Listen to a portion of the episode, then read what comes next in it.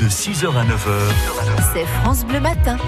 Halloween est dans quelques jours maintenant et pour vous préparer, France Bleu Besançon vous propose de découvrir de nombreux sujets sur la mort. Nous avons déjà parlé des plantes immortelles, de la mort des étoiles, des zombies et aujourd'hui il va être question d'un drôle de personnage, un mannequin numérique qui n'arrête pas de mourir.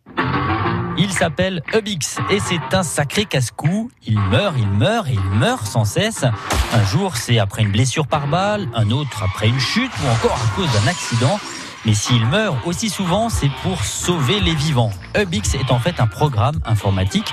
Vous voyez sûrement ces mannequins équipés de capteurs à qui on fait vivre des accidents de voiture pour vérifier la sécurité des véhicules. Eh bien, Ubix, c'est un petit peu la même chose, mais en version numérique.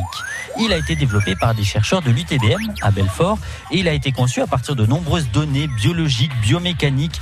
Il faut qu'il se comporte le plus près possible d'un vrai être humain au niveau du squelette, de la peau ou des organes. Alors bien sûr, hein, les chercheurs savent bien que les corps de tous les humains n'ont pas la même résistance ni le même comportement. C'est pour cela que Ubix doit être une sorte d'humain moyen. Pour l'instant, les chercheurs se concentrent surtout sur la partie thoracique hein, de ce mannequin numérique. Ils regardent le comportement de Ubix au niveau du cœur, des poumons ou encore de l'estomac. Tiens, si une balle arrive à telle vitesse, avec tel angle, comment vont être impactés les organes? La blessure sera-t-elle mortelle? Pareil, si Ubix se prend une branche d'arbre par exemple, hein, voilà à quoi sert en fait ce travail, prédire, prévoir, comprendre les conséquences de chocs extrêmes sur le corps humain. Et ça peut être très utile, notamment dans le domaine militaire, hein, pour fabriquer des gilets pare-balles, par exemple, ou un blindage, ou pour euh, tous aussi améliorer les ceintures de sécurité ou d'autres équipements encore. Bref, on peut tous dire merci à Ubix pour ses nombreux sacrifices.